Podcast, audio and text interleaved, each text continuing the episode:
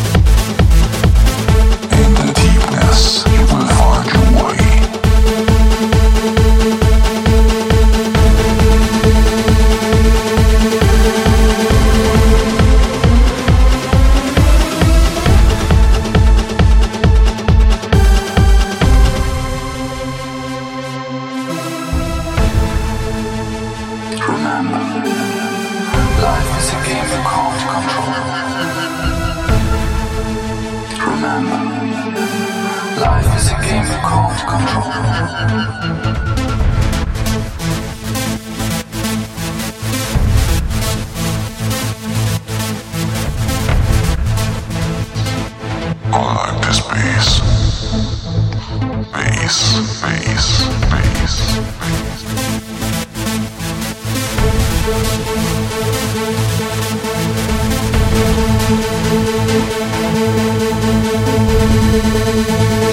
We'll be right back.